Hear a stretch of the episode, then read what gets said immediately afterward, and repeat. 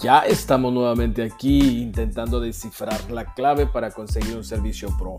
Hoy abordaremos algunos aspectos gerenciales, así que bienvenidas y bienvenidos. Iniciamos.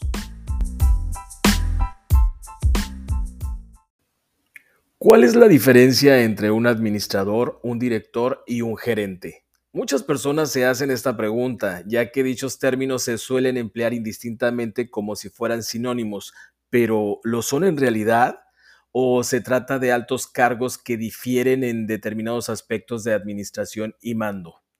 En este post responderemos a esa y otras preguntas.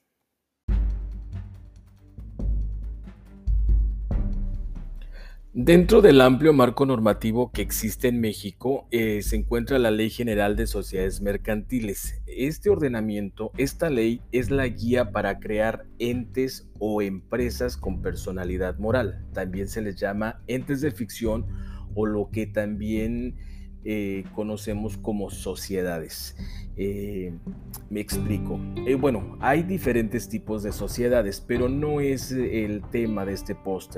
finalmente nosotros nos vamos a enfocar en los aspectos gerenciales, pero sí debemos saber que hay diferentes tipos de sociedad y esta ley general de sociedades mercantiles las reglamenta.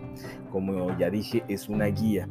Mm, bajo la figura de sociedad, eh, las personas se agrupan, me explico, eh, se reúnen interesadas en un objeto social en común eh, y en este caso el objeto social que nosotros abordaremos pues es el de restaurantes, pero otro objeto social puede ser una ferretería, puede ser un club, quizás infinidad, todas las variantes que puedan imaginar y que legalmente puedan constituirse como empresas se van a regir por esta Ley General de Sociedades Mercantiles. Insisto, se agrupan estas personas y aportan sus recursos. A este grupo de personas se les conoce como socios. Estos socios conforman la asamblea de una empresa. Debemos entender que la asamblea es el alto órgano eh, de una empresa, es la máxima autoridad de una empresa. Estos socios nombran a un administrador o a un consejo de administradores, dependiendo mucho del tamaño de la empresa. Los mismos socios, es decir, la asamblea, pueden nombrar también a los directores y gerentes o dejar la facultad al administrador o a los administradores que forman parte del consejo. Insisto, esto depende mucho del tamaño de la empresa. Eh, puede ser que si la empresa es pequeña y el administrador es un socio y a la vez director y gerente, pues eh, todos los cargos o los puestos recaen en la misma persona, en cuyo caso no tendría sentido hacer como distinción entre un cargo y otro. Esto ocurre dependiendo, insisto, quiero hacer hincapié, dependiendo del tamaño.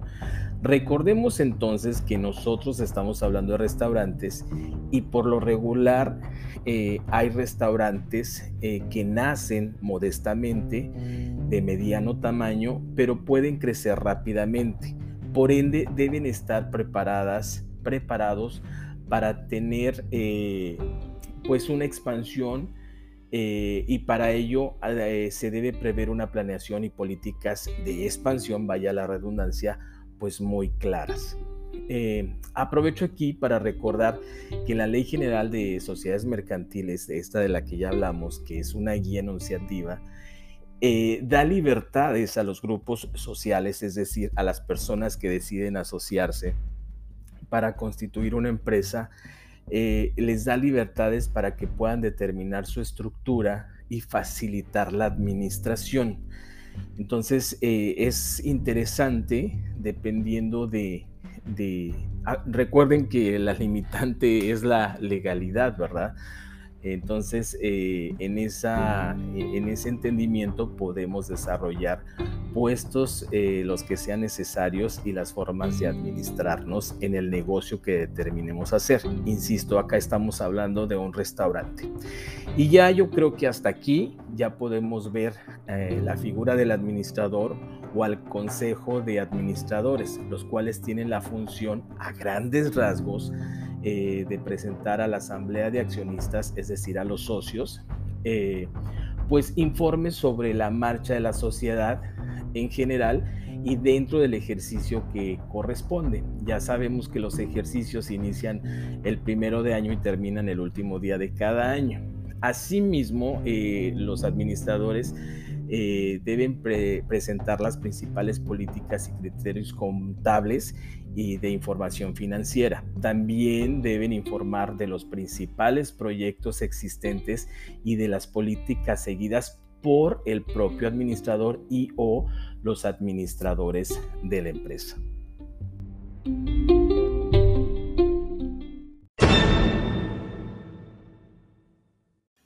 De acuerdo con lo que ya hemos aclarado, ya podemos establecer las diferencias entre gerente y director. El director de la empresa es quien define la cultura corporativa, sus valores, su misión, su visión y en definitiva toda la esencia de la empresa. Estas labores suelen corresponder principalmente al director ejecutivo o director general. Pueden eh, crearse también subdirecciones o direcciones regionales para fortalecer el alcance ejecutivo. Por su parte, el gerente gestiona los recursos para trasladar todo aquello a la práctica y hacia la generación de beneficios. Eh, por ejemplo, eh, trazando estrategias ejecutivas utilizando procesos disciplinados y disciplinarios, inspirando confianza con una clara visión y entendimiento eh, de hacia dónde va para ejecutar y lograr los resultados con desarrollo potencial.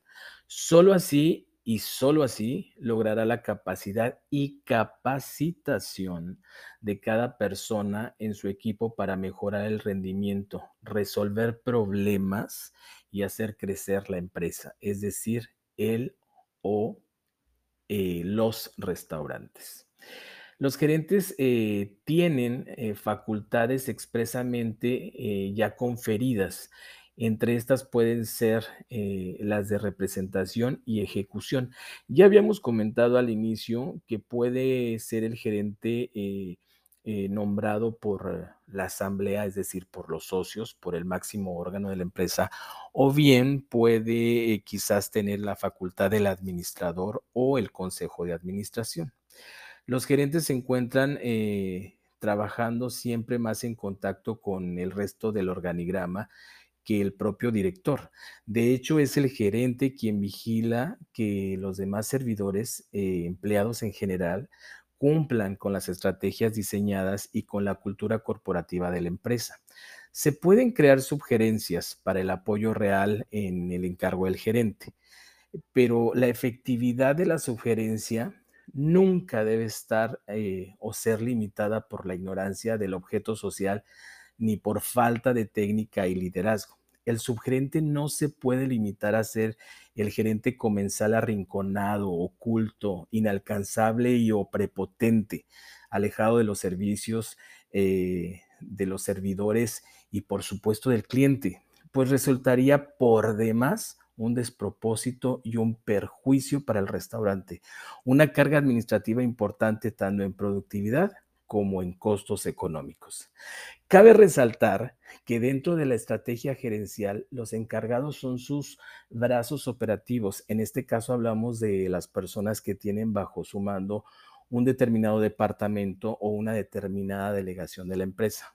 Ejemplo, un capitán, un chef o un barman. Estos se encuentran, por lo tanto, en un peldaño inferior del organigrama, bajo la dirección gerencial. El gerente, a través de la comunicación vertical, elabora y presenta informes para trasladar al director, quien tomará las decisiones definitivas en función de lo que se incluya y concluya. ¿sí?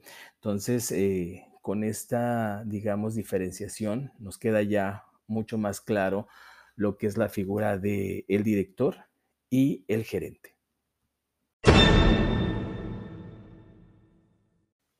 A manera de conclusión, podemos decir y reiterar que dependiendo del tamaño de la empresa, eh, del restaurante o de los restaurantes en este caso, se gobiernan por la asamblea, es decir, el máximo órgano de una empresa constituido por socios que estos a su vez eh, señalan, nombran a un administrador o a un consejo de administradores que a su vez eh, nombran al director o al gerente, insisto, dependiendo del tamaño y del diseño eh, administrativo que mejor convenga a la empresa para ser mucho más eficaz, eficiente, efectiva.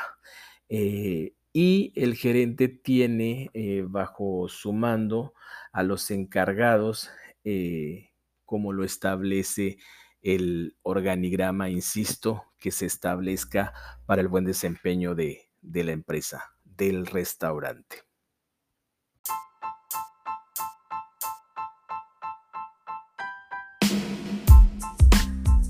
Solo me queda despedirme, agradecer sus comentarios y prometer volver. Yo soy Shagar y esto es Hablando Derecho. Hasta la próxima.